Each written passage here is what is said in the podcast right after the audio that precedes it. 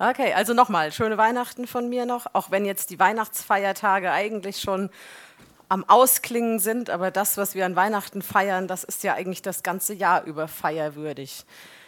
Ja, mich hat mal vor einiger Zeit, vor ungefähr zwei Jahren, ein Pfarrer aus dem Sensbachtal in Oberzent, da wohnen wir, der ist mit uns befreundet und der hatte uns mal gefragt, was ist für euch eigentlich wichtiger, Ostern oder Weihnachten? Da habe ich erst mal drüber nachdenken müssen und ich habe dann aber gesagt, ja, eigentlich ist das eine ohne das andere würde keinen Sinn ergeben. Ja? Also, wenn Jesus an Weihnachten nicht als Baby geboren wäre, dann hätte es das Kreuz niemals gegeben.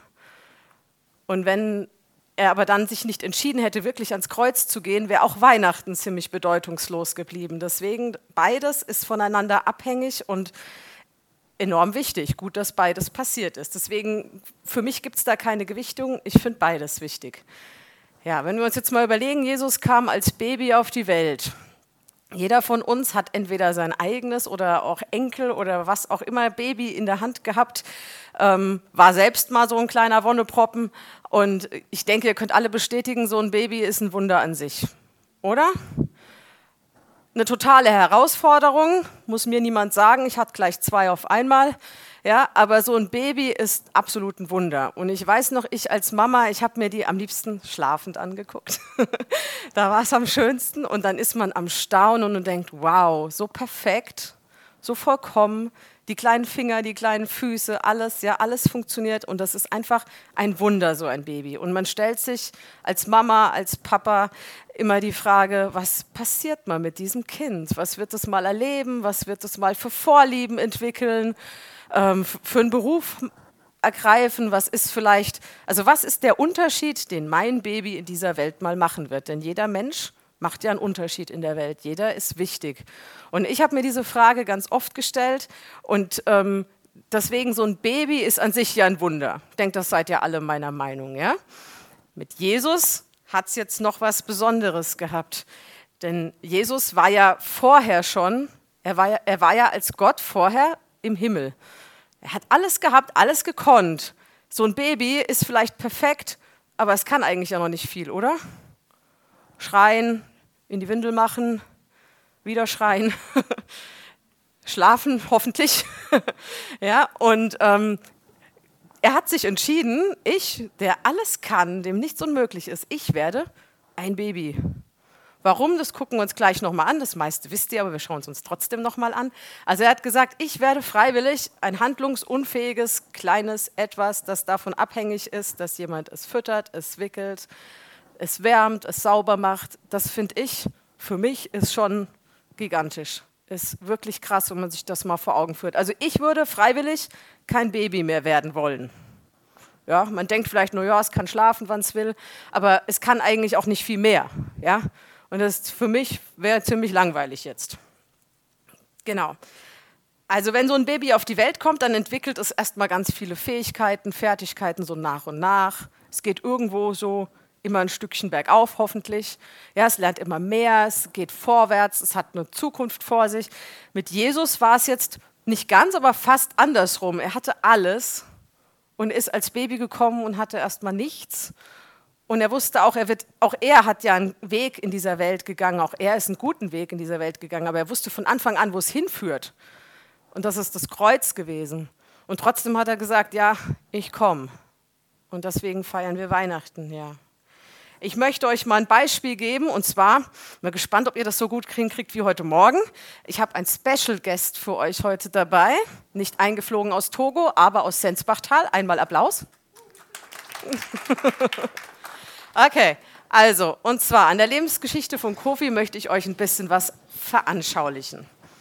Und zwar haben wir uns gedacht, wir machen ein Interview. Also Kofi ist mein Mann, wer das nicht weiß. Und ich weiß nicht, wie viele über ihn wisst, die einen mehr, die anderen weniger. Wir werden ihn ein bisschen interviewen, um etwas über seine Lebensgeschichte zu erfahren. Hallo Kofi. Hallo. Kofi, woher kommst du? Ich komme aus Togo, das ist in Westafrika, zwischen Ghana und Nigeria. Okay, wie lange bist du schon in Deutschland? 27 Jahre. Das ist eine ziemlich lange Zeit. Wir müssen ein bisschen rüber, glaube ich. Okay. Ähm, warum bist du denn damals nach Deutschland gekommen? Ja, damals wir hatten äh, politische Unruhe gehabt, so wie die, die Syrer, die auch zu uns die letzte Zeit auch gekommen sind, war bei uns auch so heftig. Der Präsident äh, war ein Diktator und äh, ja, wir Schüler, Studenten wollen wir unbedingt äh, Demokratie haben, haben wir protestiert. Ja, und die haben uns ja gejagt. Okay, also aus ähm, terroristischen Gründen musstest du damals gehen. Genau. Kannst du mal so kurz beschreiben, wie dein Leben in Togo damals war? Also für mich damals war ich im Paradies. Ja, ich hatte viele Sachen gehabt, was andere Schüler oder Kameraden von mir nicht gehabt hatten. Also das heißt, ich war in einer privaten Schule, es war alles gut. Es ist nicht jeder, der in eine private Schule geht in Afrika. Ich bin sogar mit Autos manchmal zu, zur Schule gefahren, war gut. Wir hatten genug Essen. Die Leute hatten sogar bei uns auch gegessen gehabt. Also super Leben gewesen. Also deine Mama ähm, war ja ähm, selbstständig und hat ähm, Geld verdient, dein Papa auch. Also ihr Genau. wart finanziell war, wart ihr gut gestellt. Jawohl. Und ähm, kannst du noch was sagen? Du hast ja eine ganz besondere gesellschaftliche Stellung gehabt durch deinen Vater. Kannst du Ja. das kurz Mein sagen? Vater, also ja, vom Dorf her ist er auch König, Dorfskönig gewesen. Das heißt, wenn mein Vater irgendwann mal weggeht, sollte ich die, seine Stelle nehmen als König, also Dorfkönig halt. Genau. So haben, so ist es halt in Togo. Habe einen Prinz geheiratet. ja, ähm, also du hättest eigentlich von dir aus keinen Grund gehabt, dein Land zu verlassen. Nö, es geht mir gut. Warum muss ich woanders hingehen? Und wie ging es dir, als du erfahren hast, also deine Mutter kam ja zu dir, und hat, weil sie sich Sorgen gemacht hat und hat gesagt, ich habe ein Flugticket für dich und du musst das Land verlassen. Wie ging es dir da? Genau. Meine Mama war damals in Gabun. Sie hatte einfach nur angerufen, Ticket ist da, du musst weg. Ich habe gesagt, im Moment geht es nicht. Ähm, vielleicht nach Benin gehen. Benin ist Nachbarland von Togo. Vielleicht hingehen zuerst, wenn die Situation sich äh, ähm, äh, verbessert hat, dann könnte ich wieder zurück nach Togo. Aber es hat sich nicht verbessert. Die Soldaten sind auch nach Benin gekommen, die haben auch Schüler und Studenten abgeholt in Asylheim dort und es war keine Möglichkeit mehr zurück nach Togo zu gehen. Und du bist dann ja erstmal nach Russland Genau, gekommen. dann habe ich ein Ticket bekommen, von Benin aus bin ich nach Russland geflogen. Das war sehr kalt. Das war im Oktober 94 und ja, direkt am Flughafen war so ein Berg voller Schnee. Und sage ich, wow, alles weiß und ich hatte nur afrikanische Klamotten angehabt. Habe ich auf meine Koffer gewartet, schnell ausgepackt und Klamotte auf Klamotte angezogen, bis er ja, warm geworden ist. Okay, aber du hast dann schnell gemerkt, Russland ist jetzt nicht für dich so gut. Du wolltest nach Deutschland. Wieso? Genau.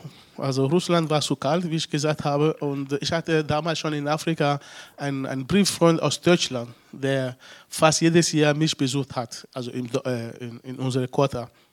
Habe ich gedacht, wenn ich nach Deutschland komme, vielleicht werde ich ihn mal sehen. Aber leider war nicht so. Als ich gekommen bin, war total anders. Das heißt, mein Traum aus Afrika, also irgendwann mal werde, werde ich auch vielleicht nach Europa kommen, ja. Was wir im Fernseher sehen oder von Europa hören, ja, das Leben ist schön, alles glänzt und bla bla bla. Nach, in Afrika, nach meiner Schulbildung, alles, wenn es fertig war, könnte ich wieder hierher kommen und schauen einfach mal, wie Europa ist und wieder zurückgehen. Und ich bin hierher gekommen, es war nicht so, Ja, also deine Erwartungen haben sich nicht erfüllt. überhaupt nicht. Du wolltest ja eigentlich hier auch weiter Medizin studieren. Du hattest in Togo angefangen zu studieren. Genau. Ich wollte mal Medizin studieren, aber leider, was ich verstanden habe damals, es ist so, dass äh, ja, entweder du kriegst BAföG oder es muss jemand dich unterstützen. Wenn es nicht möglich ist, dann muss, äh, kriegst du Arbeitslosengeld. Damit kannst du eine Ausbildung machen oder Studium machen. Ich hatte damals noch nicht, also nicht in Deutschland gearbeitet. Das heißt, keine Ausbildung, kein Studium, gar nicht. Ich muss von vorne anfangen. So wie Jesus damals als Baby hierher gekommen ist, muss ich auch von Null an anfangen. Also deine Situation von Togo nach Deutschland hat sich nicht verbessert. Überhaupt nicht. Überhaupt nicht. Das war nicht so gut. Ja. Jetzt war es ja auch so, dass du in Togo durch deine Familie, Papa König und du Medizinstudent und so, du warst ja dort sehr angesehen. Ja. Ähm, wie war es denn hier? Wie sind die Menschen dir hier begegnet? Also zuerst, als ich hier gekommen bin, keine Titel, kein Prinz, gar nicht, keine Ausbildung, du bist null, eine Nummer null. Heißt du musst irgendwie ja, zurechtkommen. Dann war ich bei der Gemeinde, es war in Hartheim im Odenwald. Dann habe ich eine Stelle bekommen als Sozialarbeiter. Äh, Das heißt, wir sind für zwei Mark die Stunde. Wir sind am Friedhof gegangen, Gräber sauber gemacht, Straßen gekehrt und im Wald alle mögliche gemacht, Häuser renoviert, also was Bauarbeiter macht halt, ne? für zwei Mark die Stunde. Ende der Woche habe ich ähm, 76 Mark bekommen. Das war so gut, habe ich gleich Essen geholt für mich. genau. Ähm, Und also ja, das war nicht so gut, wie ich es gedacht habe. du Deine hattest Frage? jetzt ja. damals keine Wahl, du musstest Togo verlassen. Genau. Und du hattest große Träume an Europa, die sich nicht so erfüllt haben, zumindest Genau. viele Jahre lang Ja. nicht. Ähm, und du hattest ja keine Wahl. Wie wäre es, wenn du heute wüsstest, was auf dich zukommt, würdest du den Weg nochmal freiwillig gehen? Nein, nie. Es geht mir gut. Warum muss ich hierher kommen? Genauso, es geht mir jetzt in Deutschland gut. Warum muss ich noch woanders hingehen? Für was? Ich würde diesen Weg niemals wieder nehmen. Aber ich bin froh, dass du ihn gegangen bist. Danke. Sonst wäre er jetzt nicht da, ja? Okay, danke dir. Okay, ihr stellt euch jetzt vielleicht die Frage, was sollte das? Okay, ich will euch das jetzt mal sagen. Also der Kofi hat gesagt, wenn er gewusst hätte, was auf ihn zukommt, das waren ja viele Jahre, mindestens zehn Jahre, die sehr schwer waren, ähm, wo er mit Ablehnungen zu tun hatte, wo er in, in Fabriken arbeiten musste, Schichtarbeit und alles sehr unterbezahlt, ja. Ähm, und er sagt, wenn er das gewusst hätte, wäre er nicht gegangen. Hätte er irgendwas anderes gemacht, er wäre nicht hierher gekommen. Und jetzt kommen wir zu Jesus. Jesus wusste alles, was auf ihn zukommt. Und wir schauen uns das gleich nochmal genau an. Und trotzdem hat er gesagt, er kommt. Und auch das wollen wir uns angucken, warum eigentlich. Ja? Wie, wie kommt man freiwillig auf die Idee zu sagen, ich werde ein Baby und komme noch unter diesen Umständen, in denen er gekommen ist? Ja? Okay, ich weiß nicht, ob ihr das auch kennt. Wenn ich eine wichtige Entscheidung treffen muss für mein Leben, dann mache ich oft so eine Pro- und Kontraliste. Kennt das jemand? Ja, also ich mache gerne solche Listen. Sind nicht, sind nicht unbedingt immer hilfreich, aber ich mache die trotzdem. Und wir machen jetzt mal eine Pro- und Kontraliste, wie sie bei Jesus aussehen hätte können, hätte er das gemacht.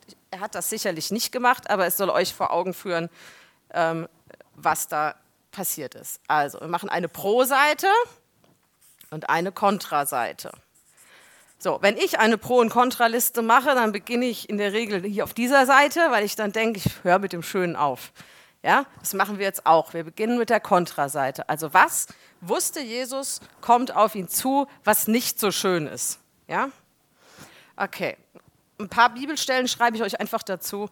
Ähm, und bei manchen, das wissen wir dann auch so. Also das erste war, er wusste, ich muss aufgeben, zumindest erstmal meine Vollmacht, mein Allwissen. Also als Baby hat er sicherlich nicht alles gewusst. Später hat sich das wieder geändert. Und ich mache mal in Klammer die Göttlichkeit. Also natürlich war Jesus die ganze Zeit über 100% Gott auch, 100% Mensch, 100% Gott. Das will ich gar nicht in Frage stellen. Und dennoch hat er sich auf ein Baby herabbegeben, auf ein, an das Menschsein, in den menschlichen Körper und hat vieles in der Zeit nicht machen können, was er sonst vorher tun konnte. Überall gleichzeitig sein zum Beispiel. Das konnte er in diesem Körper Jesus nicht. Ich hoffe, ihr versteht, was ich damit meine. Ja, also ich meine nicht, er hat aufgegeben, Gott zu sein. Das meine ich nicht. Okay, Kolosser 1 und 2 sagt uns, dass schon in Jesus, also jederzeit, auch als Baby, die komplette, die gesamte Schöpfungskraft gewohnt hat. Also ich erinnere mich so an Freunde von uns, die ein Baby hatten und das Baby war, weiß ich nicht, vielleicht vier, fünf Monate alt, fing gerade an, so irgendwie nach Sachen zu greifen und so. Und die Sachen, die es erreichen wollte, waren aber immer nicht erreichbar, also oft nicht erreichbar. Und dann quengelte die ständig, die Kleine. Und, und die Mutter hat so gesagt, oh, was soll ich machen? Sie quengelt immer. Und da habe ich gesagt, ja, ist ja klar. Der Verstand, den sie, der ist ja schon komplett da. Und sie weiß schon genau, ich will dahin, da blinken Lichter, ich will dahin, aber sie kommt ja nicht hin. Das ist ja frustrierend. Und wenn ich mir vorstelle, dass Jesus da als Baby ist, in ihm wohnt die gesamte Schöpfungskraft, alles ist in diesem Baby drin. Ich weiß nicht, ob das nicht manchmal auch frustrierend für ihn war. Für, für Babys ist das, glaube ich, ganz oft frustrierend, dass sie so abhängig sind. So, jetzt kommt das nächste, was ich auch ein Hammer finde, wenn man sich das mal genau überlegt. Er hat sich eingelassen auf neun Monate Schwangerschaft. Neun Monate im Bauch einer Frau also wenn das nicht handlungsunfähig in dem Moment ist, dann weiß ich auch nicht. War erst mal so klein, dass wir ihn mit unserem Auge hätten gar nicht sehen können. Er hat gesagt, neun Monate Schwangerschaft, ich nehme sie in Kauf, komme dann noch als Baby. Ich meine, er ist ewig, ja. Für ihn war das vielleicht nicht so lang, aber für mich sind neun Monate ziemlich lang. So, dann kommt das nächste, die Geburt, die wir jetzt ja feiern. Also wir sind jetzt hier nicht so im ländlichen Bereich wie heute Morgen. Trotzdem mal meine Frage, hat jemand einen Stall, einen Viehstall zu Hause? Wahrscheinlich nicht. Also wir haben einen Stall. Wir haben drei Schafe, die wir sehr lieben und ich glaube sehr verhätscheln. Die haben einen sehr schönen Stall, ordentlich, dick, gepolstert, immer versucht sauber zu halten. Ja? Trotzdem würde ich da kein Baby kriegen wollen. Also geruchstechnisch ist das auch schon mal eine Belästigung. Dann, egal wie versucht man das sauber zu halten, so sauber ist das nie. Ja? Die Futterkrippe, wir kehren die immer sauber. Ich bin sicher, das machen nicht alle. Ja? Und trotzdem würde ich da kein Baby reinlegen wollen. Ja? Aber Gott entschied sich, in einem Stall, in einem Viehstall, kommt mein Sohn zur Welt. Er hätte auch den Palast von Herodes nehmen können. Ja, aber wir wissen, wenn wir in die Bibel schauen, dass Herodes kein besonders sympathischer Mensch war. Und ich bin sehr froh, dass Gott eben nicht auf das Äußerliche, das Pompöse schaut, sondern er schaut in die Herzen der Menschen. Und er hat schon mit der Geburt von Jesus ganz, ganz viel klar gemacht. Er hätte jetzt, wie gesagt, Herodes nehmen können, aber er wählt ja auch nicht irgendeine Familie. Es war ja schon eine königliche Familie. Ja, er kommt ja aus dem Geschlecht David und das ist ja eine Königsfamilie. Aber zu der Zeit, als Jesus kam, ja, da waren die ja nicht im Amt, da waren die auch nicht reich und wohlhabend, sondern sie waren eigentlich eine, eine eher ärmliche Handwerkerfamilie. Und die hat Gott sich ausgesucht. Ja, wenn wir heute denken, Hausgeburt, also bei mir kommen da immer Alarmglocken, vielleicht wegen den Zwillingen, weiß ich nicht, aber wenn ich heute höre Hausgeburt, dann denke ich, oh, ganz schön riskant. Ja, die, ob da alles da ist, was man braucht in dem Moment möchte ich an den Stall gar nicht denken. Ja? Keine Hebamme, keine sauberen Tücher. All das hatte Jesus nicht, hat er darauf verzichtet. Kein Bett, nicht für die Mama, nicht fürs Baby. Ja, das war schon eigentlich eine ganz krasse Nummer, diese Geburt, die wir jetzt gerade feiern. Und Gott stellt hier schon klar, mir geht es um den Menschen, mir geht es nicht um, um das Drumherum, mir geht es um das Herz der Menschen. Und wer kam zuerst? Die Weisen, die Reichen oder wer kam zuerst? Die Hirten. Auch keine besonders angesehene Volksschicht damals. Ja? Aber er hat, er hat damit schon klar gemacht, ich komme in allererster Linie für die Armen. Und dann komme ich aber auch für die Reichen. Und die Weisen, die dann später kamen, die zeigen ja noch was. Ich komme auch für die Heiden. Denn die Heiden, und da gehören ja wir auch dazu, aus dem damaligen ähm, Verstand her, weil wir eben nicht jüdisch sind, ähm, die, die ähm, Weisen waren ja heidnisch, die waren ja nicht jüdisch. Ja? Und Gott zeigt in dieser Geburt im Stall eigentlich alles, sein ganzes Herz auf. Und ich weiß nicht, ob, ob das Maria und so damals so klar war, als die da auf dem Weg waren mit dieser Volkszählung, dem dicken Bauch, ja, kurz vor der Geburt, dann keine Herberge finden, dann in diesen Stall rein mit Wehen schon, ja, ob die nicht manchmal gedacht haben, Gott, erinnerst du dich noch, da ist dein Sohn, kümmere dich. Ich weiß nicht, ob sie nicht manchmal so gedacht haben, ja, aber Gott hat genau jedes Detail geplant. Wir sehen das heute, weil wir rückblickend das Ganze im Blick haben. Und das hilft mir für mein Leben, dass ich dann auch weiß, auch für unser Leben, auch für uns als Gemeinde, egal welche Stürme so kommen, Gott hat immer einen Plan. Und Gott verherrlicht sich in, in allem, was geschieht, wenn wir immer wieder auf ihn schauen und ihm vertrauen, dass er uns durch alles durchführt. Und er wird uns durchführen durch alles. Heute Morgen in, in Michelstadt haben wir vor dem Gottesdienst gebetet und da hat Gott auch ganz klar nochmal gesagt, diese Gemeinde, und da gehören wir, wir gehören ja zusammen als Gemeinden, ihr geht im Sieg. Ihr geht immer im Sieg, wenn wir auf ihn schauen. Und das ist, was wir hier auch bei der Geburt schon sehen. Die Geburt sah nicht nach Sieg aus, die sah erstmal nach Desaster aus, ja. Aber es wurde ein ganz großer Sieg draus. Aber gucken wir mal weiter, was, hat, was hätte Jesus noch durch den Kopf gehen können? Nach der Geburt kam auch eine nicht ganz einfache Zeit, ja, die so ein bisschen, ja, so dargestellt wird, oft als, ah, schön, ich wäre gern noch mal Kind. Ich weiß nicht, ob ich noch mal gern Kind wäre, weil Kinder müssen sich ja immer allem unterordnen. Die wissen ja oft vieles besser, aber müssen sich trotzdem unterordnen, ja.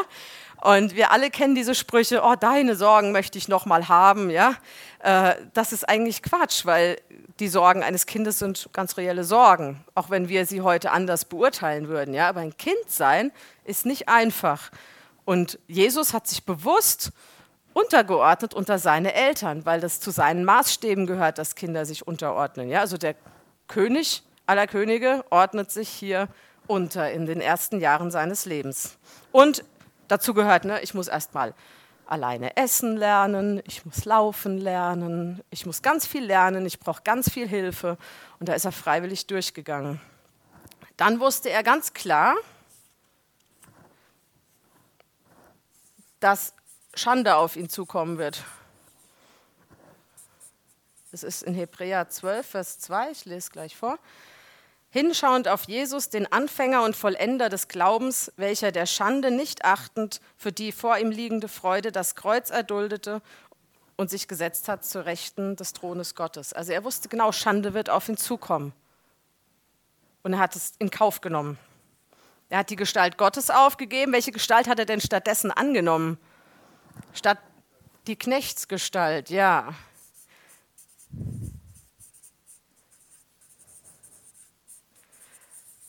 Auch krass, ja. Nicht äh, wenigstens mal ein menschlicher König oder so oder irgendein Heerführer oder so. Nein, er hat Knechtsgestalt angenommen. Ja. Philippa 2, 6 und 7.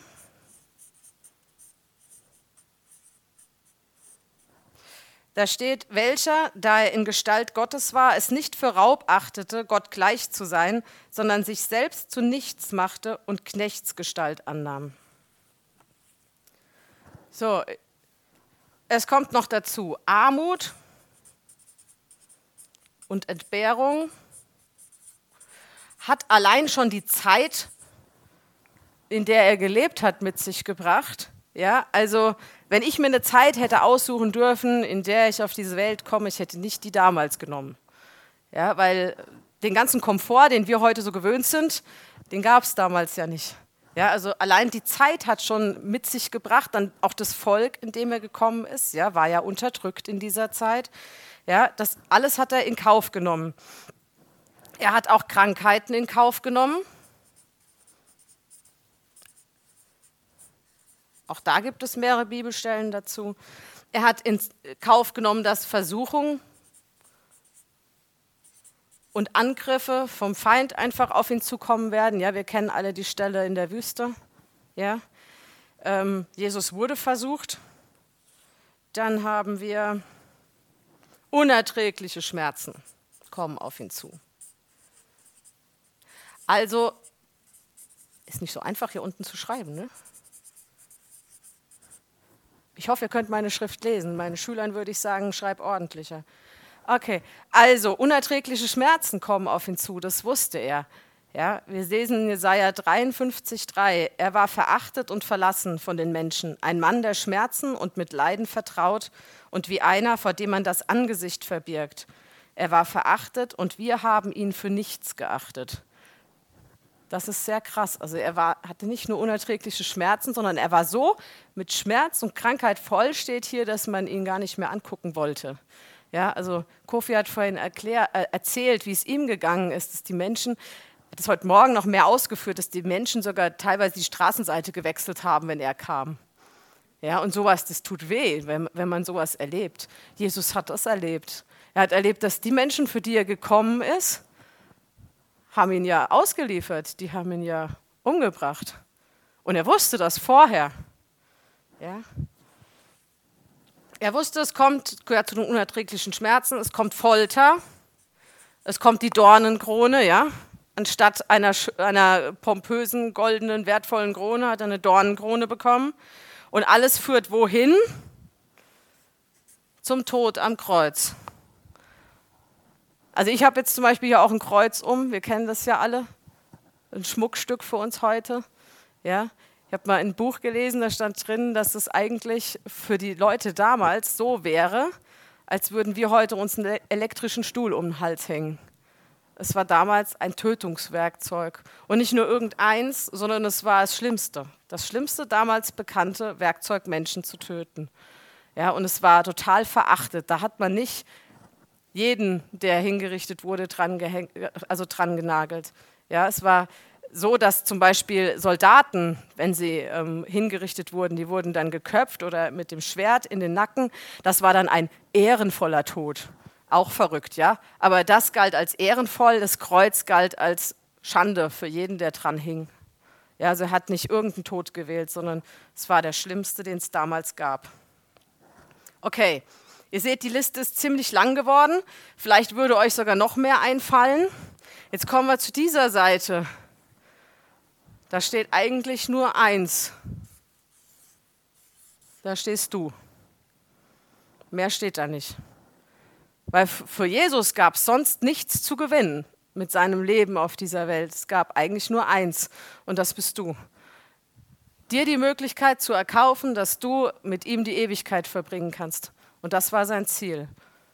Und wenn ich mir das immer so vor Augen führe, dann, also mich, mich berührt das wahnsinnig. Und ich denke, was er aufgegeben hat, dafür, dass ich diese Chance habe, dass ich Ja sagen kann dazu, zu ihm.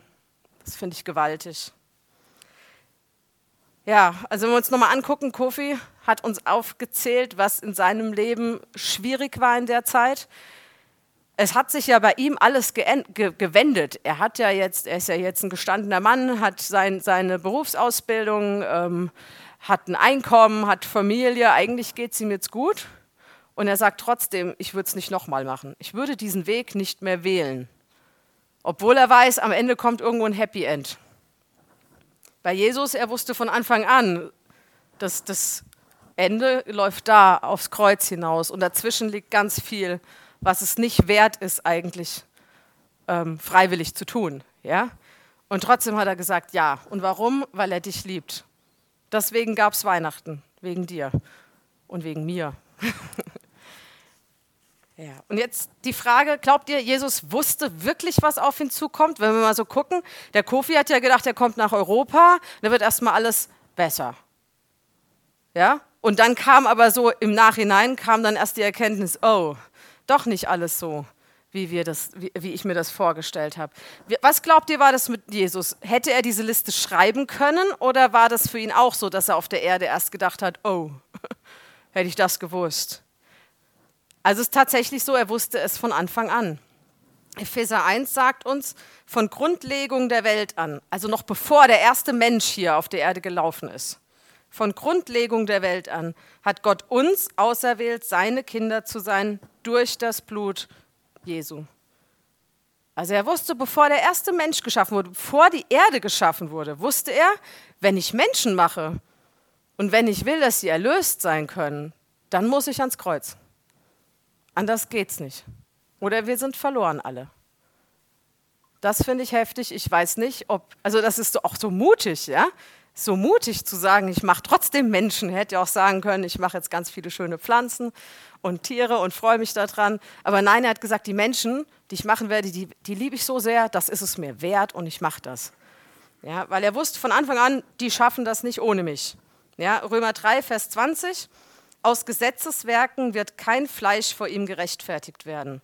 Also von, ich bin so ein guter Mensch und es gibt ja viel Schlimmere als mich, ja, das, das rettet uns nicht, das hilft uns nicht. Ja? Ohne Jesus schafft es der Mensch nicht. 1. Johannes 5, Vers 13, wer den Sohn hat, hat das Leben, wer den Sohn nicht hat, hat das Leben nicht. So einfach und für ihn aber so ein schwerer Weg. Für uns heute einfach, für ihn aber war es kein einfacher Weg.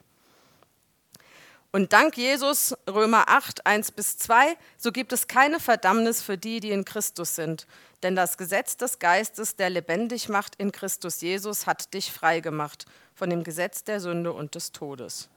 Also, wenn du Ja sagst zu dem, was Jesus gemacht hat für dich, also Ja sagst zu Weihnachten und, zu, und zum Kreuz, zu deiner Erlösung, wenn du dazu zu Jesus Ja sagst, dann gibt es keine Verdammnis mehr für dich, dann gibt es keine Verurteilung, dann kann nichts mehr dich von ihm wegreißen.